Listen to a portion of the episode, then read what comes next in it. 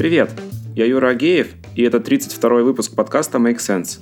Вместе с гостями подкаста мы говорим о том, что играет важную роль при создании и развитии продуктов. Люди, идеи, деньги, инструменты и практики. И сегодня мой собеседник Вадим Михалев. Мы поговорим о системном подходе и о том, как он помогает масштабировать эмпатию и культуру в проектной работе. Обсудим скоринг людей и задач, и как это связано с уменьшением количества итераций при работе над конечным продуктом. И еще о том, как все это можно ввести в Airtable и поддерживать в актуальном состоянии. Подкаст выходит при поддержке Product Sense, конференции о менеджменте продуктов. Следующая конференция пройдет 15-16 апреля в Москве. Вадим, привет! Расскажи немного про себя, пожалуйста.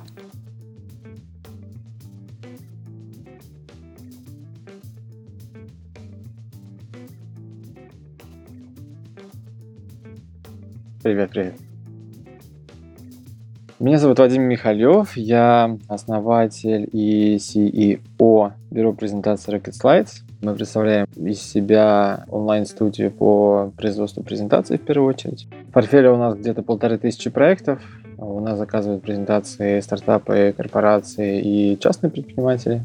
Мы существуем уже седьмой год. Я почти все это время увлекался только презентациями, занимался только Slides с небольшим большими такими стартаперскими каникулами, когда мы вместе с Никитой Обуховым перезапускали стартап Q-Design, который позволял комментировать э, дизайн-макеты онлайн. Мы даже успели получить инвестиции пассивные от Free. И сейчас он благополучно заморожен. И последние два года я активно развиваю с помощью новых методологий, стартаперских технологий и прочего как раз в Rocket Вот за все эти там 7 лет, пока, пока ты связан с презентациями, что ты самое такое важное узнал про них? Потому что продукт менеджерам постоянно приходится делать презентации. Ну, мой ключевой вывод э, в том, что презентация — это вообще все, что нас окружает. По сути, она окружает нас вообще на каждом шагу. Какая-то минимальная версия презентации представляет собой картинку или даже эмодзи в чате. Особый вид презентации — то, как человек выглядит, как он себя подает видеопрезентации в телевизоре, на ютубе, преследуют нас тоже везде.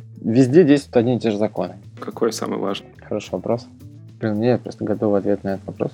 Давай я попробую, может быть, накинуть мысли. Смотри, почему интересно про самое важное. Действительно, ну, тоже там письмо по e-mail, сообщение в чате в каком-то смысле может быть попыткой что-то кому-то донести, какую-то идею. И, ну, как я на это смотрю, то, что ты там должен показать пользу человеку в первую очередь. Но, с другой стороны, некоторые вещи непонятно, как с этой стороны. То есть тебе нужно залезть в шкуру этого человека. Получается, каждый раз, когда вы готовите презентацию, вы там не только в шкуру человека, который попросил вас это сделать, залазите, но еще, наверное, наверное, думать о том, кто там на той стороне будет. Классная мысль относительно презентации в том, что презентация, по сути, ну и все ее формы, которые я перечислил до этого, они являются интерфейсом между человеком и человеком. И если вы занимаетесь интерфейсами, вы понимаете, что это двухсторонняя связь. И там важно, с одной стороны, донести точно то, что хочет сказать спикер, скажем так, даже если его рядом нет. И то, что нужно услышать человеку на том конце там, провода, экрана или на том конце стола,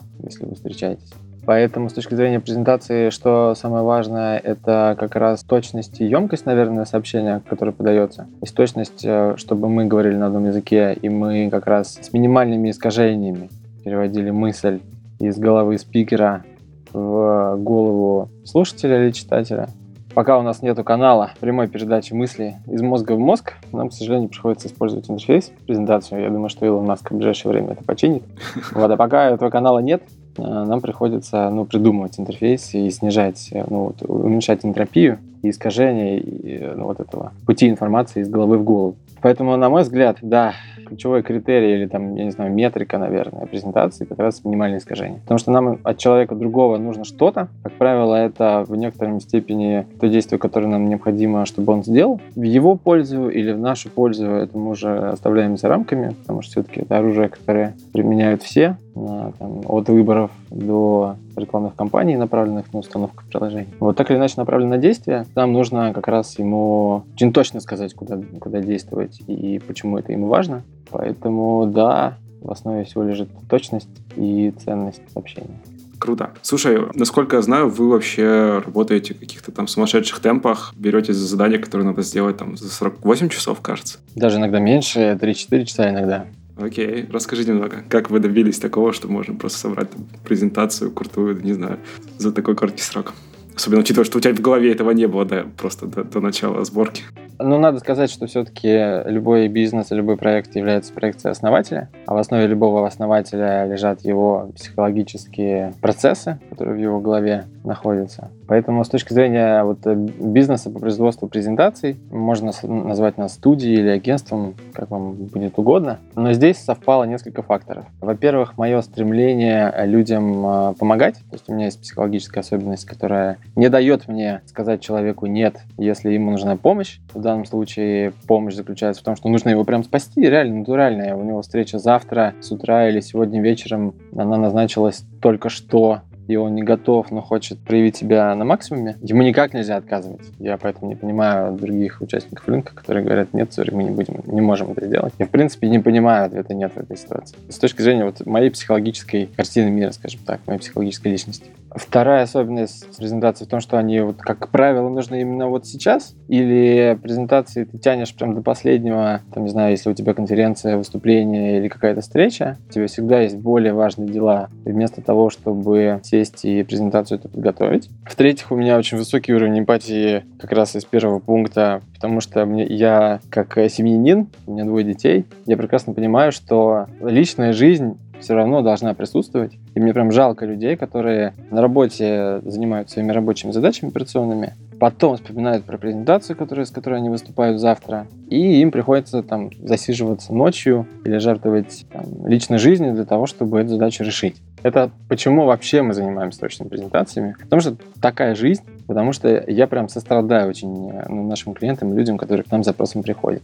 Поэтому я сам начинал с того, чтобы делать руками, естественно. Это было в 2012-2013 году. Я сам брался в первую очередь за срочные задачи. Они прям меня включали максимум режима максимальной производительности и максимального фокуса. У меня есть такой режим, и он круто включается, когда кому-то нужно это очень быстро сделать.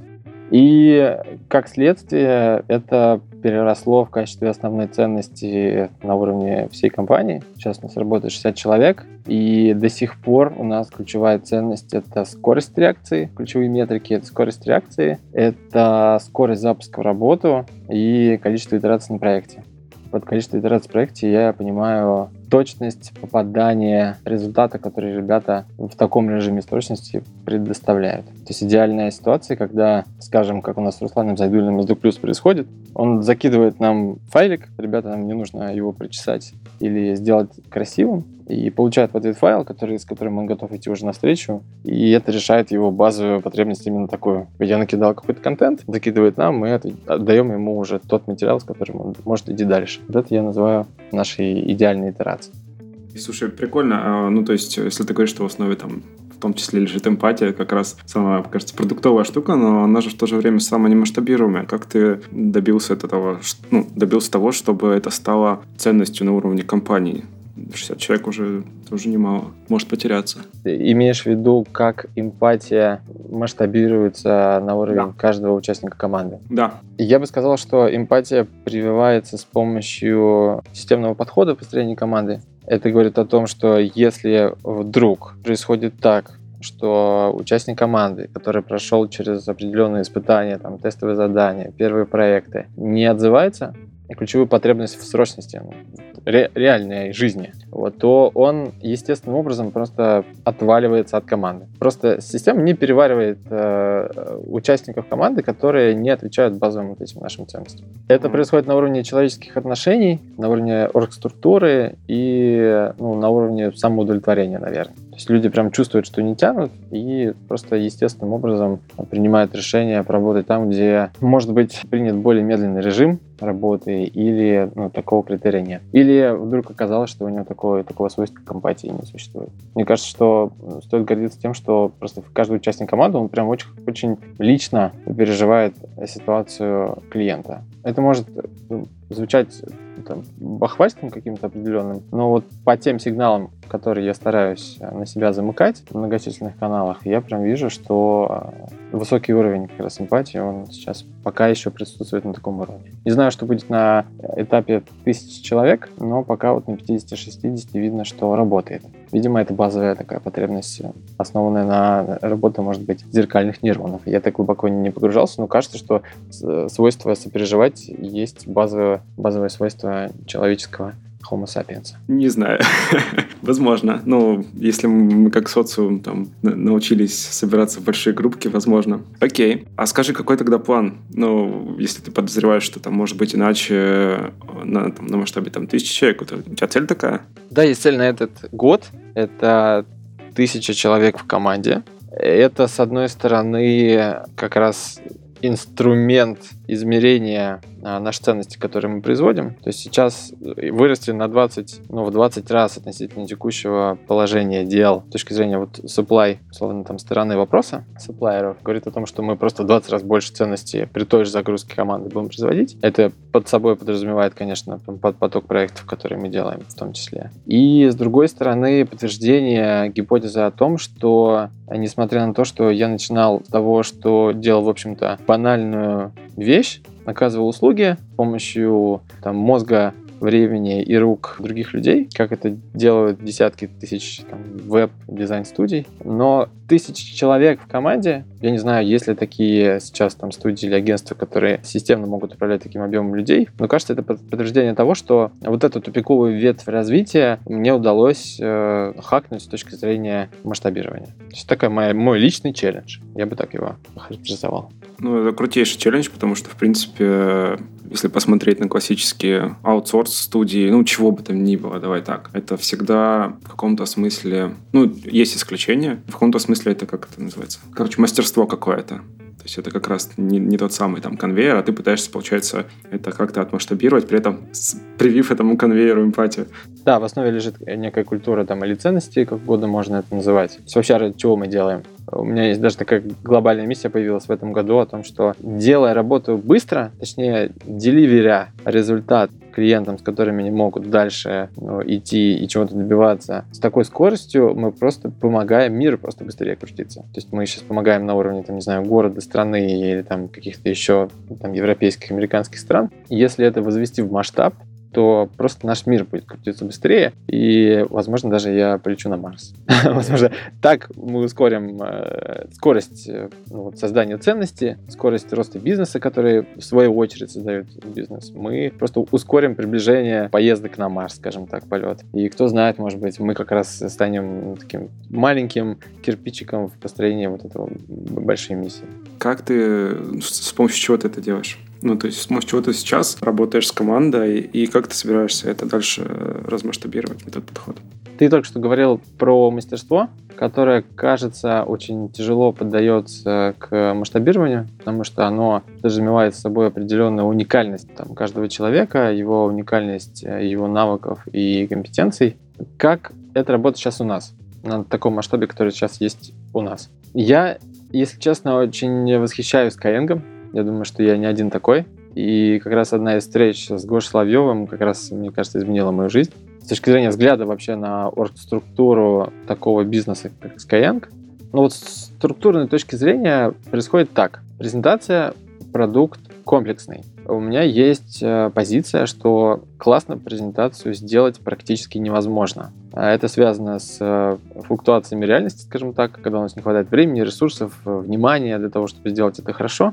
С другой стороны, это продукт комплексный с точки зрения навыков, которые ты должен обладать, ты должен уметь хорошо писать, э, визуализировать, структурировать и анализировать информацию, должен быть одновременно и копирайтером, и аналитиком, и дизайнером, еще и сторителлером. И все эти комбинации, все эти компетенции объединяются в человеке супер редко. Поэтому я прям сопереживаю людям, которые в корпорациях э, занимаются презентациями каждый день. Или да, ты говоришь, что продукты тоже часто это делают. Мне больно. Мне больно от этого.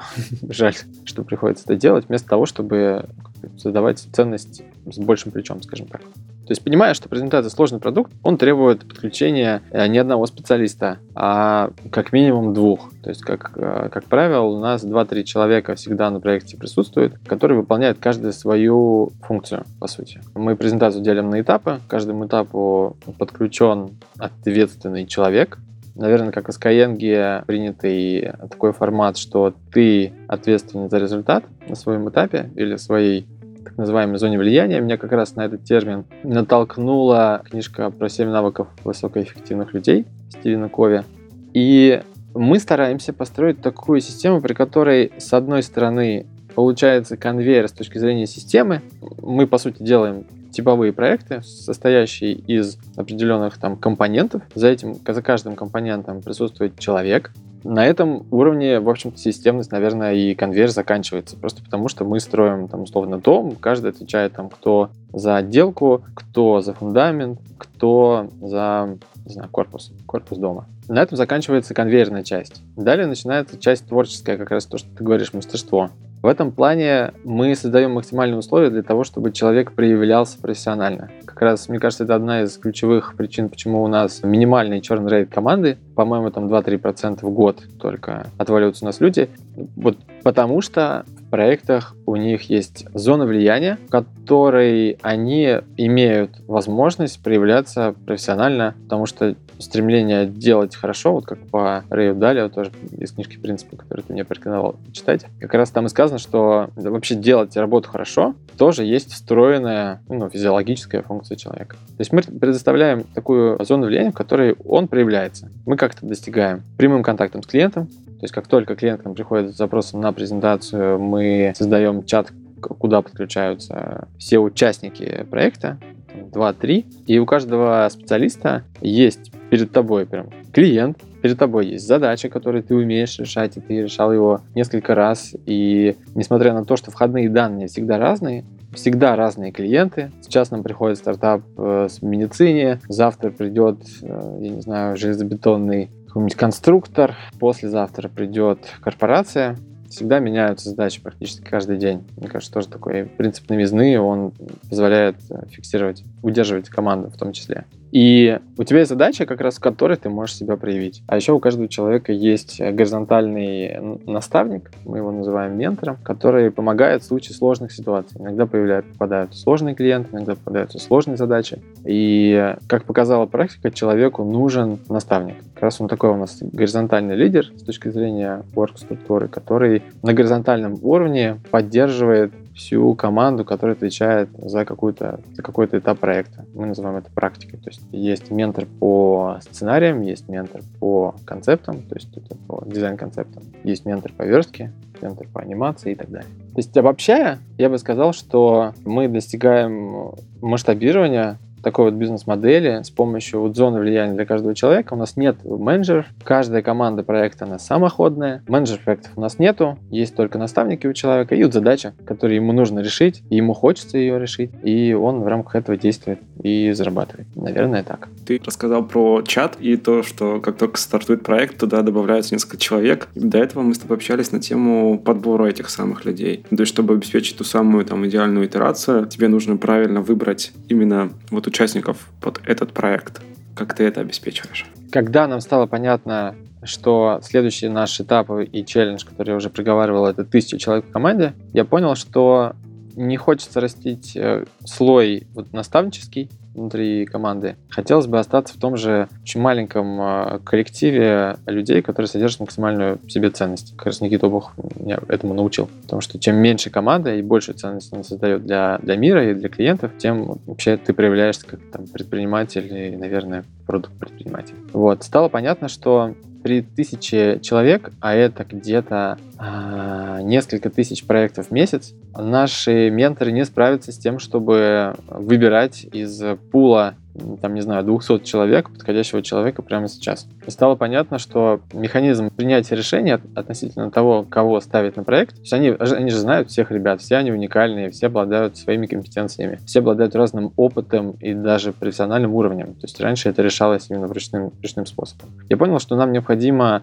присосаться буквально к э, процессу мышления наших менторов для того, чтобы экспортировать принцип принятия решений и заложить это в основу системы, которая позволит нам к этой тысяче как можно быстрее добежать. Именно поэтому у нас появилась модель скоринга, и на каждый проект сейчас у нас происходит э, прям просчет подходимости каждого участника команды на проект, на каждый этап. То есть, если это раньше делали три человека на каждый новый запуск проекта, то сейчас это делает система. То есть мы постоянно мониторим, насколько хорошо мы поняли логику мышления в разных ситуациях и подкручиваем какие-то показатели. Но сама система скоринга, она, ее можно написать на коленке, она несложная, тут нету там физмата и высшей математики. Там есть ряд критериев, их немного, у каждого из них есть свой собственный вес. Как мы это сейчас считаем? Мы декомпозируем или, можно сказать, расщепляем каждый проект на составляющие части,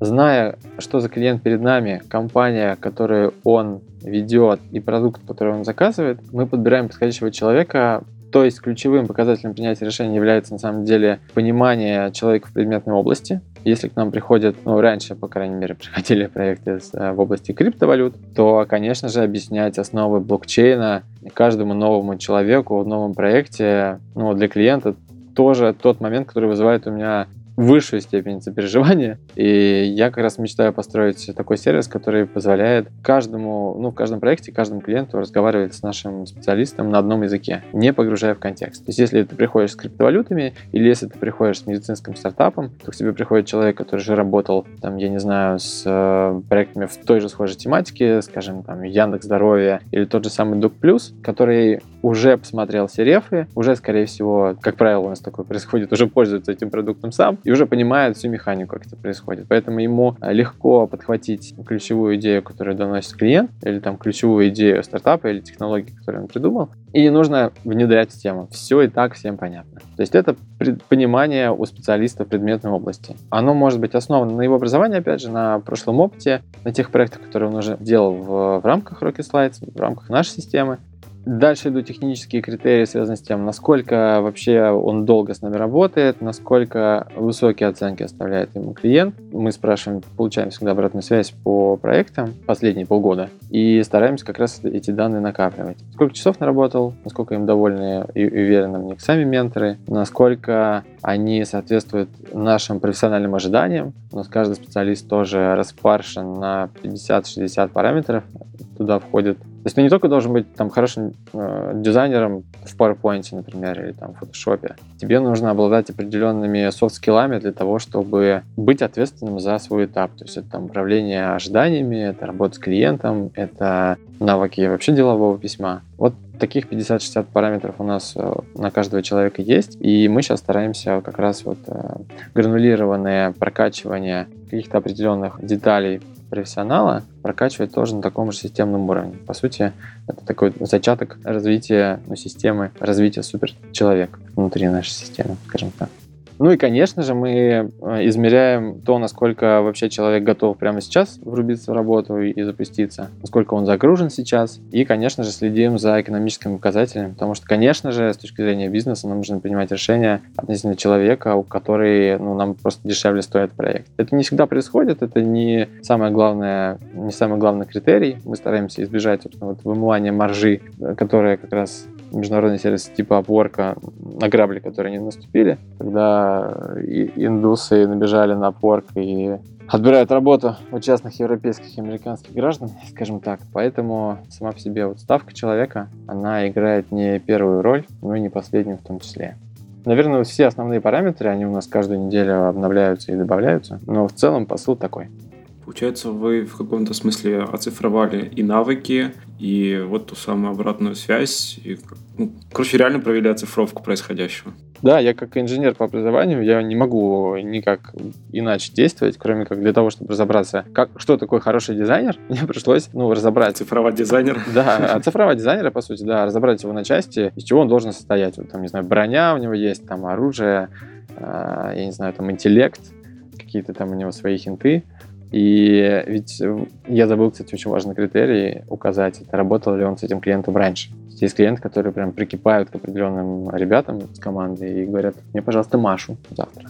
Мы такие, окей, хорошо. Это вот, ну, бронирование команды, это как, не знаю, любимый клинер или любимый преподаватель английского языка. Да, к сожалению, чтобы запустить это все, эту всю штуку, нужно разобрать на части, потом собрать в единый механизм и вот, качественно прокачивать. Тяжелая такая работа, каждодневная. Я, по сути, занимаюсь программированием каждый день, вместо того, чтобы, не знаю, пить какао. Окей. Слушай, давай попробуем сразу тогда эффект. Я так понимаю, система... Сколько вот такая система уже работает по времени? Вот именно такая система заработала на пятый, получается, год. Как раз в апреле будет годик, как мы ее запустили. Как раз именно почти прошел год, когда стало понятно, ну вот на объеме тысячи, тысячи проектов, я не знаю, там десятков тысяч слайдов, которые мы сделали, тогда было еще 70 человек в команде, потом оно, ее количество упало там до 25, с того момента стало понятно, надо что-то делать. Расщеплять все на, на этапы, процессы, задачи, инструкции, мануал обучения. Построить нужно было машину, потому что дальше путь был просто к моей смерти, по сути. Вот за вот этот почти год, э, какой эффект ты увидел от этого? Надо понимать контекст, в котором я находился год назад, в апреле. Это вот если представить, если я был в середине, я принципиально не нанимал менеджеров. Я старался как раз удерживать такую систему, которая позволяет не заводить, э, ну, не выстраивать иерархию менеджерскую, потому что когда у тебя появляется менеджер, потом еще менеджер, нужен менеджер-менеджер. Я принципиально был против этого, интуитивно. Поэтому если описать ситуацию, в которой я находился, это вот где-то 60 запущенных проектов одновременно, которые веду я, и где-то 80 человек в Slack, команды, которых тоже веду я. И я постоянно разрывался между тем, чтобы передавать комментарии, задачи из одного места в другое, насыщая каким-то интеллектом и своим опытом. И я понял, что еще чуть-чуть, и порвусь я, порвется моя семья, порвется бизнес в целом, если так дальше продолжать. Поэтому нужно было что-то менять. И когда мы вели эту тему и соединили как раз исполнителя конкретного, который именно руками делает задачу, и клиента, случилось невероятное. Я вошел в кризис самоопределения. В этом кризисе самоопределения я не знал, чем мне заниматься. Если раньше я на 12-14 часов в день был погружен операционкой, то соединив сняв с себя вот эту должность прослойки, у меня просто вырвалось огромное количество сил, времени и внимания на какие-то новые вещи. И мне пришлось ну, расти личностно, профессионально и предпринимательски, чтобы ну, находить для себя реально важные задачи для роста бизнеса. Поэтому первые три месяца, я помню, провел в неком вареном состоянии.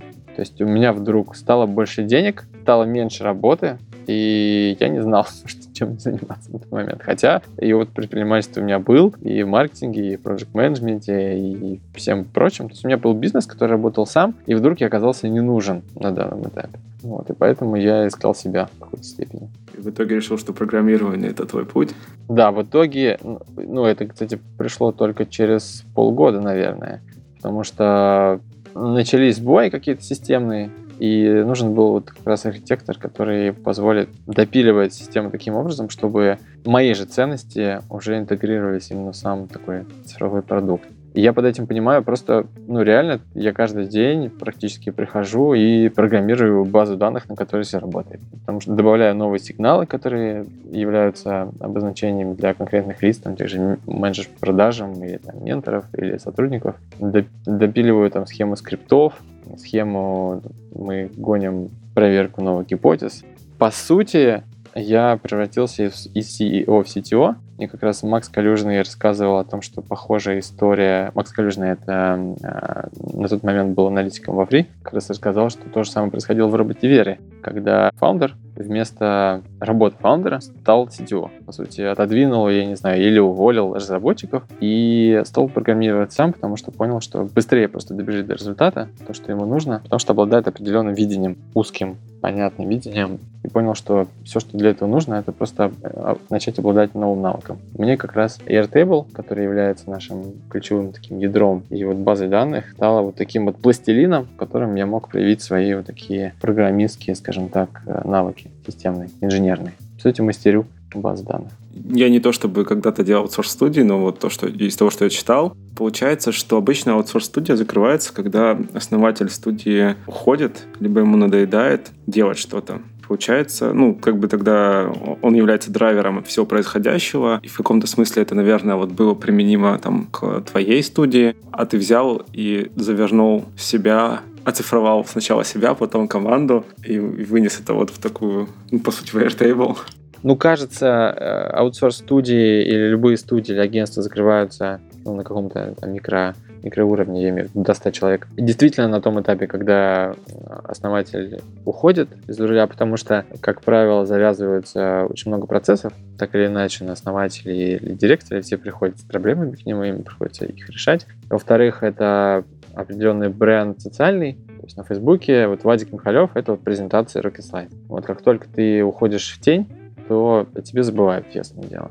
Поэтому, мне кажется, тут как раз персональный бренд влияет. Если его нет, то, в принципе, нет смысла э, заказывать. Во второй степени это как раз операционка, то есть она начинает тухнуть, и процессы внутри начинают загибаться, и люди начинают уходить. У меня, да, какая-то получилась обратная история, что у нас воспроизвелись такие самоходные команды, которые сами крутят проекты без менеджмента, потому что им это выгодно. Они делают проекты, они зарабатывают деньги, они получают кайф, и всем хорошо. Такая вин-вин-вин история. С другой стороны, весь остальной состав, такой вот полуменеджерский, вот, собственно, менеджер по продажам и менторы, по сути, больше никого в команде нет. Сейчас только мы начинаем развивать такую продуктовую составляющую бизнеса. Они заинтересованы тоже в том, чтобы как можно больше проектов А продавать, Б реализовывать. В итоге, создавая такой, такую систему, в которой всем выгодно бежать дальше и расти, то есть чем больше проектов мы делаем, тем больше менторы зарабатывают, тем больше происходит проектов, приходит проектов в базу, тем больше зарабатывает менеджер по продажам и каждый участник. И получается, у меня появилась такая концепция колеса. Я просто постарался вектор движения каждого человека, стремящегося к тому, чтобы делать работу хорошо и получать за это вознаграждение, как раз вот в рамках нашей вот, ну, вот этого колеса. И колесо крутится само. Моя задача только по сути, вместо решателя проблем или человека, который ответственен за все, опуститься на уровень даже ниже, чем, не знаю, что-то что среднее между вот как раз под менторами и менеджерами и над командой производства таковой, для того, чтобы просто помогать всем работать хорошо. Поэтому я, по сути, мне, по сути, сыпятся фичи-реквесты, которые я реализовываю в качестве такой команды саппорта. По сути, менторы говорят, у нас такая проблема, я подкручиваю, ну, как бы систему, кажется, это решает проблему. И как раз и продук- продуктовый подход в проверке гипотез, который у нас сейчас запустился на всех этапах, что и в продажах, что, что в маркетинге, что в производстве, он как раз, кажется, и дает такой эффект, что все решают такие проблемы системно, записывая ситуации, в которые они попадают, подвигая гипотезы, что нужно сделать для того, чтобы эта проблема ушла. Как правило, сначала вручную, потом автоматизировать, конечно. Вот. И потом мы снимаем результаты, по сути. Получилось так. Получилось так. Моя задача только ускорять. Ускорять э, процесс и масштабировать ценность, которую мы генерируем. То есть подключать новые продукты, которые мы можем делать. Окажется, делать можно все, вплоть до ремонта в квартир. Надеюсь, меня не слушают продукты ремонтники. Окей. Ты говорил про Airtable. У тебя прям вся-вся-вся информация там. Как, как это вообще выглядит, твоя система?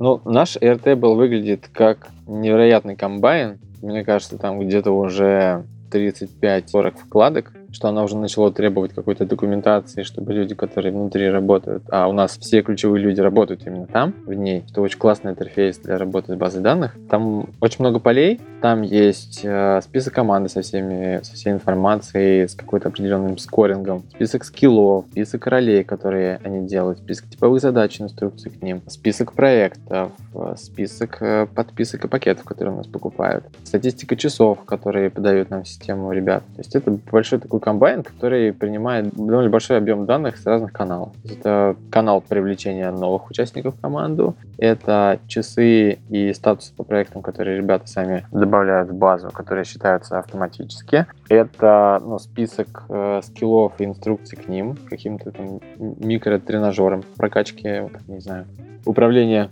вниманием во время там, скайп-звонка с клиентом. И статистика, в том числе финансовая, там, по всем затратам. Все это прям настоящая база данных, в которой заводятся и деньги, и часы, и люди, и проекты, и их статусы, и все вот э, единицы измерения наших проектов. Такая сложная, взаимо взаимозависимая системка. У нас есть еще бэкэнд, который все это обрабатывает, то, что не умеет обрабатывать Airtable, но мы вот Airtable пока что используем на всех возможных вообще, на всем возможном функционале, чтобы управлять это вот вручную, прям заводить, прям засучивать рукава и прям ковыряться, редактировать его им. То есть именно там мы, собственно, храним все скрипты для работы команды. Мы знаем, что если презентовать результаты своей работы правильно, то это увеличивает конверсию в приемку результата. И там мы используем Airtable Airtable как КМС в том числе.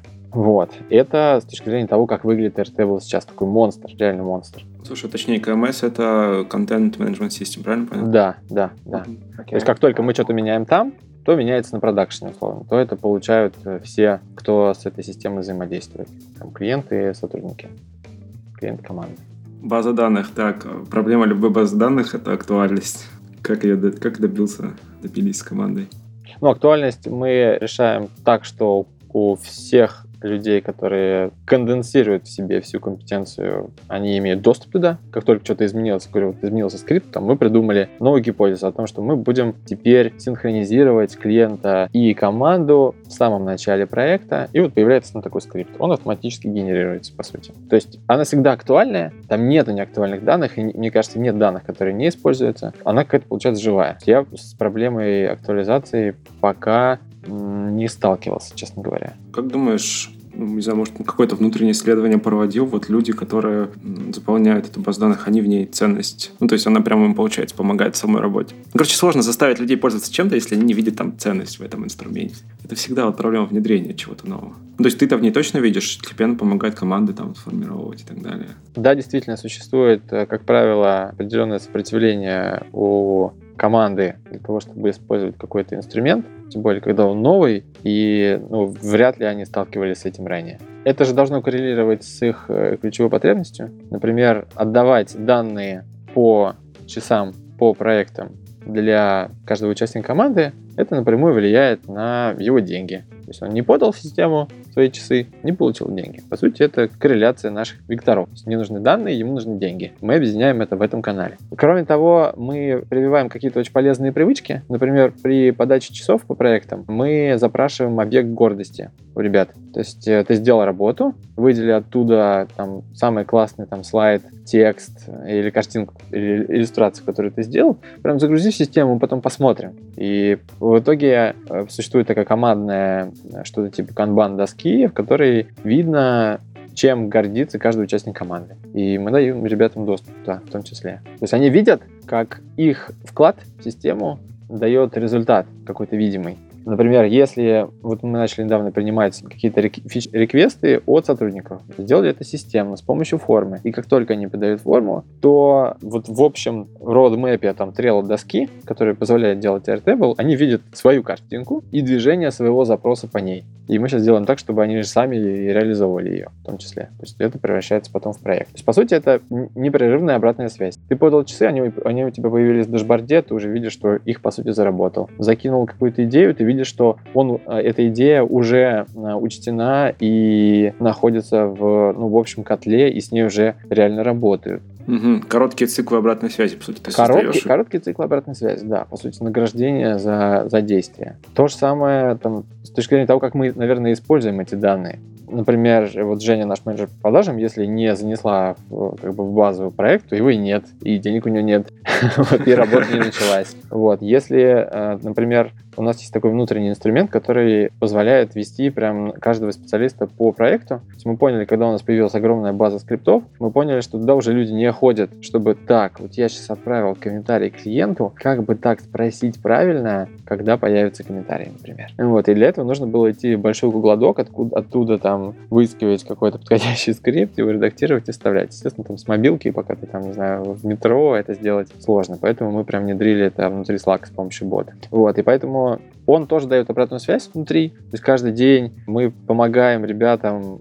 делать скоп своих задач по проектам. Например, если ты ведешь три проекта, тебе каждое утро приходит отчет. Типа вот начни с этого, потому что проект там находится в условной черной зоне по буферу, и его нужно прямо сегодня закончить. Есть там более э, такие, более лайтовые проекты с точки зрения сроков, и там потом работай по этому проекту. То есть мы, по сути, ну, эта база, короче, этот инструмент с ними, наверное, разговаривает в любой момент времени. То есть мы стараемся, чтобы никто не делал лишнюю работу, и все вознаграждались за то, чтобы ну, это действие делали. Я, честно говоря, об этом не задумывался раньше. Спасибо за вопрос. Видимо, на, вот на базе этого принципа все и работает. У нас нет такого случая, что типа кто-то не занес там часы в базу и просит денег, например. Или удивился, что проект не запущен, если его в базе нет. У нас таких случаев нет. База прям ядро, сердце. И оно выглядит классно. Ним приятно взаимодействовать. Там очень много мелких фишек, которые позволяют вести работу ну, удобно.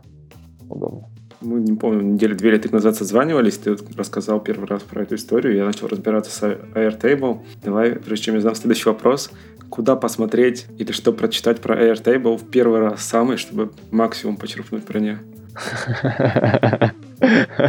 Я, кстати, уже э, только сегодня подумал о том, чтобы сделать такой вводный курс, потому что мы подключаем новых людей, и у них взрывается башка, конечно, голова у всех от того, что, блин, охренеть, это что? Мне нужно программировать теперь свою вертикаль, если к нам приходит кто-то там с вертикалью по роликам, например. Тут скорее нужно делать шаг назад, наверное, и рассказывать, что такое системный подход, вообще инженерный подход. Ведь инженерный подход говорит о том, что есть вот такая штука, э, которая работает, и для того, это же система, и система всегда больше, чем э, сумма всех ее частей, и поэтому нужно для начала изучить, как работает каждый из элементов для того, чтобы их вместе связать. Поэтому первый шаг для того, чтобы подойти к Airtable, это понять вообще, что за сущность, с которыми ты должен взаимодействовать. У меня, например, есть свой личный дашборд, где есть там, цели на год, на 10 лет, на всю жизнь. Они привязаны к категориям. Я прям вижу, какие категории для меня важны. Там есть определенный прогресс. Если есть цель, скажем, сделать 20 э, там, выступлений на конференции до конца года, я там тоже измеряю, насколько я вообще успеваю по плану это сделать. Вот по теории ограничения систем, вот это вот применение метода буфера, когда ты ну, измеряешь, насколько тот результат, который ты ожидаешь, типа 20 выступлений, сходится в конце года. То есть как часто ты должен делать это для того, чтобы свою цель выполнить. Вот. Туда же записываю все ситуации, которые со мной происходят в психологической, личной и бизнес-жизни, для того, чтобы потом выдвинуть гипотезу и ее проверить. В общем, по сути, это ты берешь набор сущностей, ты понимаешь, как они между собой связаны, как раз RTB великолепный инструмент, чтобы связывать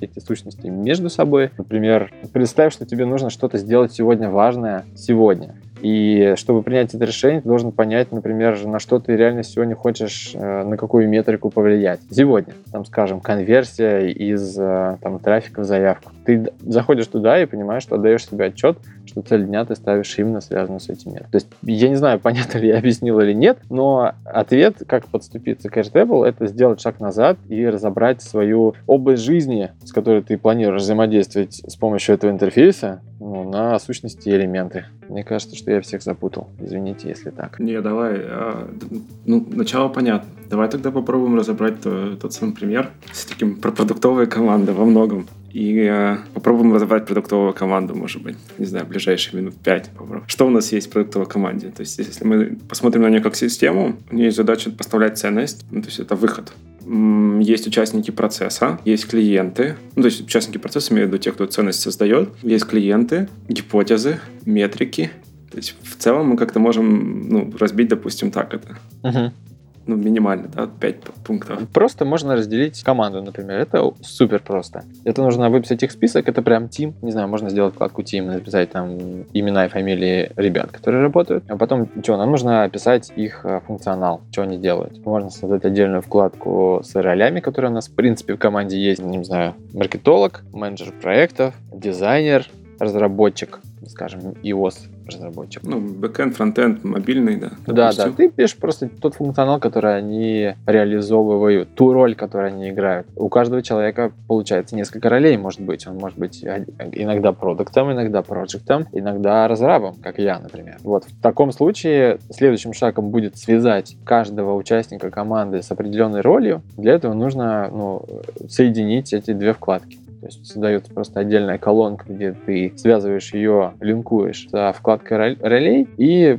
можешь, вот Вадим Михалев, он и CTO, и CEO, и продукт менеджер, например. Можно каждому человеку задать три роли. А еще он отвечает по вечерам, делает это там в течение часа, ну, типа какие-то дополнительные метрики. Да, туда же можно записать всю информацию, которую ты используешь который используешь потом для принятия решения о том, допустим, кто что будет. Ну или какая-то информация, которая прям очень сильно, очень сильно важна. Это может быть график его работы, может быть реквизиты для оплаты, которые постоянно где-то, я не знаю, где у вас они происходят, но слава богу, что у нас они в базе и всегда актуальны. Вот.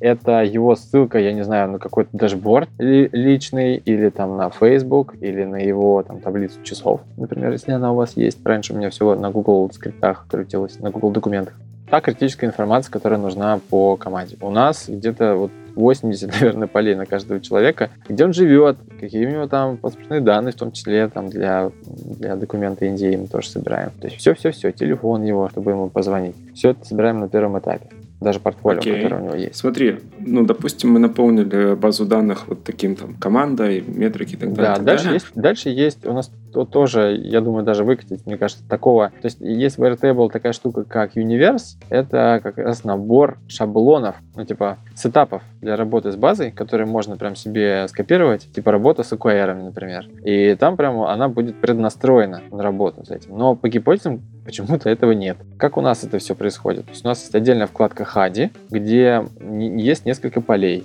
Это ситуация, то есть любая ну, там, ситуация или проблема, мы ее записываем. Это гипотеза, что мы думаем сделать для того, чтобы эта ситуация в будущих проектах не происходила. Дальше мы выбираем воронку, то есть это может быть воронка маркетинга, а точнее это по сути отдел.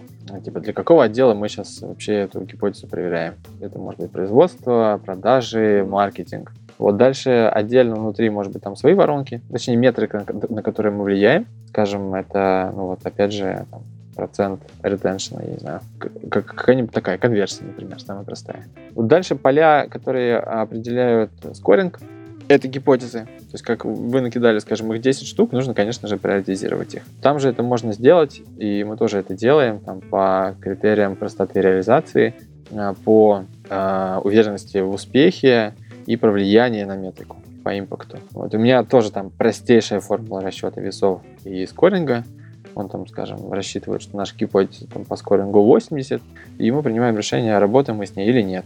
Поэтому следующие колонки мы отмечаем, на какой неделе, ну, в какой спринт, на какой неделе мы это берем. Скажем, week, там, не знаю, 5, как она сейчас у нас происходит. Вот, и дальше поля, которые относятся к отчетности по итогу. Типа, там определенная есть колонка про экшены, которые нам нужно сделать, чтобы эту гипотезу или задачу, и там эпик заделиверить так вы, кажется, говорите. Вот. Вот. И, и репорт. Это ну, результат, который мы в итоге получили. Какой-то отчет. То есть на следующем звонке, когда мы ну, делаем, смотрим, что у нас за неделю получилось, мы только в репорты смотрим. Типа была такая гипотеза, что в итоге у нас удалось сделать. Там все ссылки, э, все данные, которые нам дают информацию. Ну, там тоже другая табличка уже с какими-то результатами, так понимаю которая просто подтянулась? Ну, у нас нет такого, что нам прям много инфы, но там отдельно текстовое просто поле, куда ты mm. вносишь это все. Так как там система карточки, каждая строчка является карточкой, то ее удобно тоже смотреть там сверху вниз, если что. Вот, в принципе, и все. И потом у меня в одной и той же вкладке работают, ну, получается, 5 команд по производству, по разработке, по маркетингу в России, по маркетингу в США и по продажам. Все в одной вкладке. Просто они с помощью Airtable могут фильтроваться, делая даш дашборд для каждого участника команды. Mm, там виды представления. Да, виды, да? views, да. Женя смотрит свои гипотезы, мы с Юрой смотрим свои маркетинговые там USA гипотезы. То есть каждый видит только свое работает только с ним. Вот. Это вот ну, с точки зрения просто сетапа. Это позволит хотя бы ну, иметь дашборд работы для каждого человека. Да, это получается еще один бонус системы, это прозрачность, типа. Да, да, да, да, да. И я смотрю, что у нас сейчас там 350 в базе гипотез, и у нас точно есть из чего выбирать, и есть что делать всегда. Окей. А вот э, ты использовал такой классный термин царь метрика. Как это все с царь метрикой в итоге связывается? Ну вот вся вот эта деятельность. Э, ну, у тебя система имеет какую-то цель ну, то есть результат. И ты измеряешь ее эффективность. Как ты вот потом эту эффективность, э, как через все вот эти вот наборы данных, параметров и прочего, как ты ее выводишь? Я бы сказал, что система просто позволила мне жить и существовать. Без нее невозможен вообще бизнес, мне кажется, как ни странно. То есть ее ключевая ценность как базы, ее актуальность, естественно, что мы не теряем ни одного проекта. Ну, как ценность CRM не терять клиента. То есть любая заявка попадает туда, и ты видишь ее путь. То же самое и здесь, но в производстве ничего не теряется, ты никаких, никакие проекты и клиентов не забываешь, и следишь за ключевыми параметрами. Там, сдали мы проект или нет, успеваем мы по срокам или нет. Это то, что там считается. Но это просто на словах не сложно объяснить. Следишь за расходами, потому что там можно через таблицу, собственно, учета часов прям рассчитывать, собирать всю сумму на проект. Укладываемся мы в сроки и так далее. Напоследок, наверное, классический вопрос Каздева. Есть ли что-то такое, о чем я не спросил, но об этом важно услышать в контексте разговора сегодняшнего? У меня есть одна гипотеза, что стоило бы рассказать. Я как раз знаю, что ты задаешь такие вопросы, поэтому уже думал, а, да, думал, думал, что ответить. И я бы хотел донести посыл, который говорит о том, что очень часто делая даже банальные вещи, которые со стороны кажутся тупиковой ветвью развития, тебя как специалиста или тебя как предпринимателя, продукта, для меня это делать студию. Нет ничего более тупикового, чем это делать. Если у тебя есть желание достигнуть, ну, хакнуть эту модель, то нужно идти. То есть не нужно отказываться от банальных вещей ради какой-то новой технологической вещи. Об этом написал Аркадий Маренис. Я очень с этим согласен, вдохновился, что очень многие стартапы начинались с простых типовых дел и проектов, в которых находилась та самая соль, которой миру не хватает. Самый ну, близкий сейчас, наверное, к нам это пример Тильды, когда ну, Никита просто очень много хреначил лендосов и понял, что, несмотря на то, что на тот момент, я помню, как Никите говорил, Никита, зачем тебе еще один, зачем миру еще один конструктор?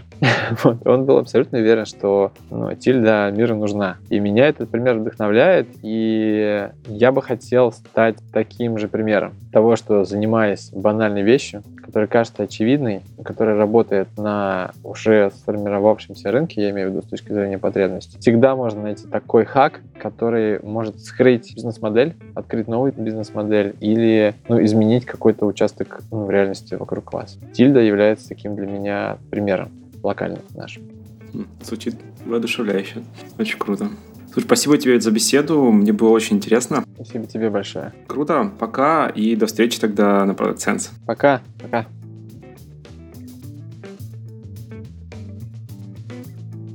Итак, в этом выпуске подкаста Make Sense вместе с Вадимом Михалевым мы поговорили о том, как масштабировать эмпатию и культуру в проектной работе. Обсудили скоринг людей и задач, и как это связано с сокращением количества итераций при работе над конечным продуктом.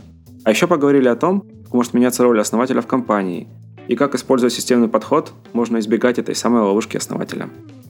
Подкаст выходит при поддержке Product Sense, конференция о менеджменте продуктов.